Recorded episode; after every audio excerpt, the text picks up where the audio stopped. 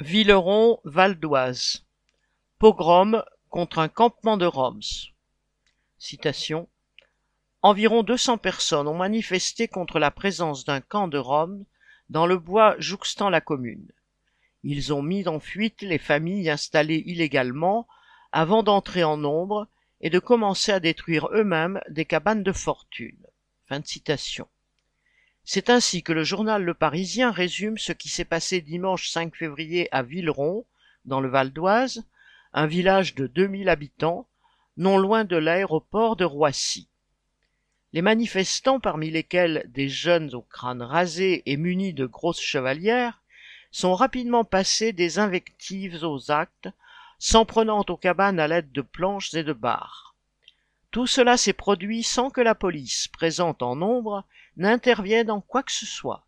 Autant dire qu'elle était là pour protéger les agresseurs.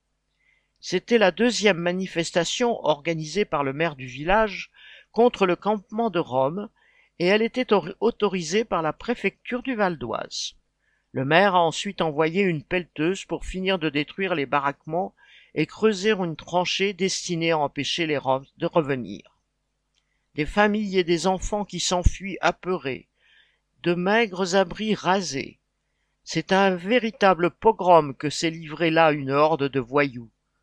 Le maire, qui avait demandé une expulsion, mais trouvé que la procédure était trop longue, a déclaré avec cynisme à propos de cette évacuation forcée, citation, La stratégie, ce n'est pas de discuter, mais d'être acteur. Fin de citation des propos et des slogans racistes proférés par certains politiciens à la terreur violente contre des populations immigrées, il n'y a qu'un pas, et cela trouve tout naturellement la complicité de la police et des autorités.